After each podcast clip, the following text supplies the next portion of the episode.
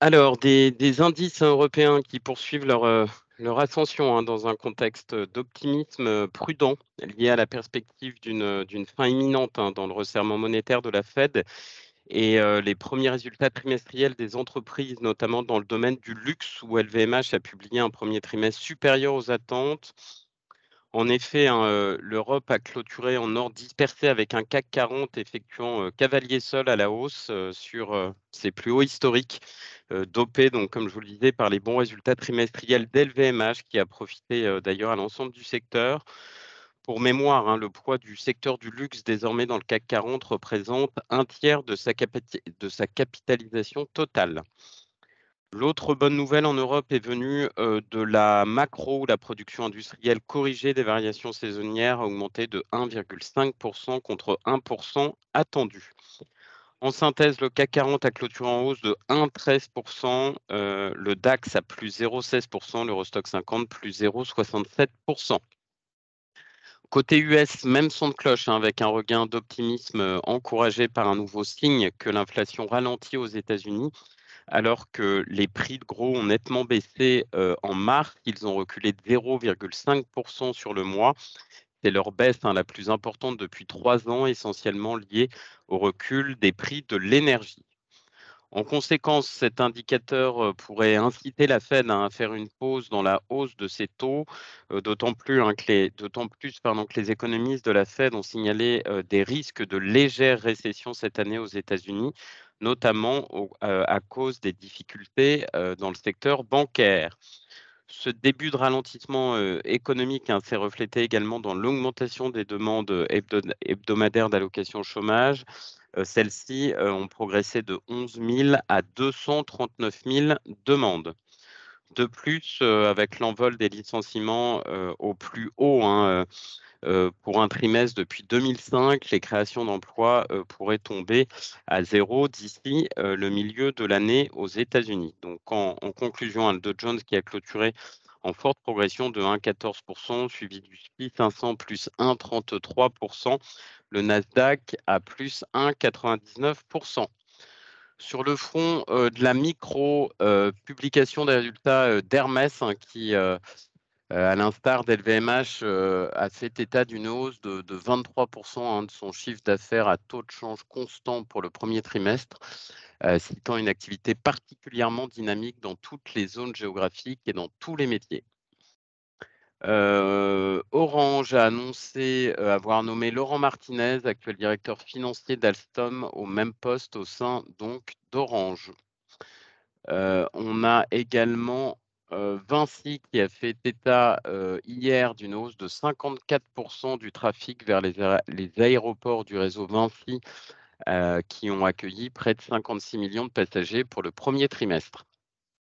Et j'en terminerai avec le secteur, dans le secteur de l'automobile, Volkswagen qui a demandé que la mise en œuvre de nouvelles normes d'émissions polluantes Euro 7 de l'Union européenne soit repoussée au moins jusqu'à l'automne 2026 ou un décalage d'un peu plus de un an sur le calendrier initialement prévu, euh, ce qui permettrait hein, euh, euh, à Volkswagen que toutes ces nouvelles voitures respectent les normes d'ici l'automne 2027. Voilà ce qu'on pouvait retenir sur les larges clubs. Je laisse la parole à Nantes pour les petites et moyennes capitalisations. Oui, bonjour, je conseille que GTT, la Suprême Cour de Corée a rejeté la demande d'appel de GTT contre la décision de la High Court of Seoul. GTT devra ainsi séparer l'accord de licence technologique de l'assistance technique si les chantiers navals coréens le demandent. Kaufmann Broad, chiffre d'affaires T1 à 586 millions d'euros, soit plus 110%. EBIT à 49 millions d'euros, soit une marge d'EBIT à 8,4%, soit 99 points de base supplémentaires. Le groupe enregistre en top line les signatures de décembre sur le projet Austerlitz pour une contribution d'environ 300 millions d'euros. La production du pôle logement s'établit à 229 millions d'euros en retrait limité à de moins 2,5% par rapport à l'année d'avant. Et rappelons que le montant des réservations 2022 en valeur était en croissance de plus 2,1% sur ce pôle. Mais la vraie surprise de cette publication provient des réservations qui ne reculent que de 15,8% en valeur et 17,5% en volume dans un marché où le recul est nettement plus marqué. Et je termine avec Fleury Michon, chiffre d'affaires 2022 à 794 millions d'euros, soit une croissance de 12,6%.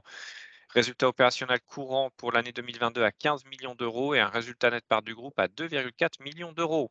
Les résultats sont supérieurs aux attentes. Fleury Michon enregistre sur le S2 des ventes au-dessus du consensus avec une progression de 15,5%. En GMS, le groupe a bénéficié des hausses de prix, de gains de part de marché avec des volumes stables en charcuterie et une bonne dynamique en traiteur, grâce notamment au lancement réussi des plats cuisinés en plaquettes bois. Les ventes en catering aérien et en livraison de plateaux repas continuent leur forte progression après avoir fortement souffert de l'impact Covid. Et enfin, la rentabilité, quant à elle, s'est fortement redressée au S2 grâce aux hausses des prix. C'est tout pour moi ce matin. Merci Émeric. On enchaîne tout de suite avec l'agenda macroéconomique du jour. En Europe, en ce moment, euh, on, a l'indice des prix en France sur mars hein, qui, est publié euh, en ce moment. Aux États-Unis, à 14h30, les prix à l'importation sur mars ainsi que les ventes au détail. À 15h15, la production industrielle sur mars. Et à 16h, la confiance des consommateurs du Michigan sur avril.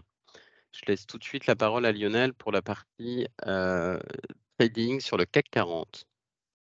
Oui, bonjour. Euh, compte tenu du très bon comportement des valeurs du luxe en général et de LVMH en particulier, le CAC 40 est l'indice, euh, parmi les grands indices, celui qui a le meilleur comportement en ce moment. Beaucoup franchissement avéré cette fois de la résistance horizontale à 7400 points, ce qui mérite pour une poursuite de la hausse à court terme. Euh, on ne peut plus parler de résistance dorénavant puisqu'on est sur des plus hauts historiques. On utilise dorénavant d'autres techniques comme euh, l'extension des, vagues d'Elliott. Dans ce cadre-là, on peut citer des prochaines cibles à court terme autour de la zone des 7600 points. En tout cas, tant qu'on ne réintègre pas sous 7004, le scénario privilégié est celui-ci. Si on réintégrait sous 7004, on aurait normalement affaire à une correction avec pour support suivant 7300 points, euh, qui correspond au point bas de la micro-correction de début avril. Bonne journée. Merci Lionel, merci à tous. Eh ben, écoutez, excellente euh, journée. Bon week-end par avance. À lundi. Merci.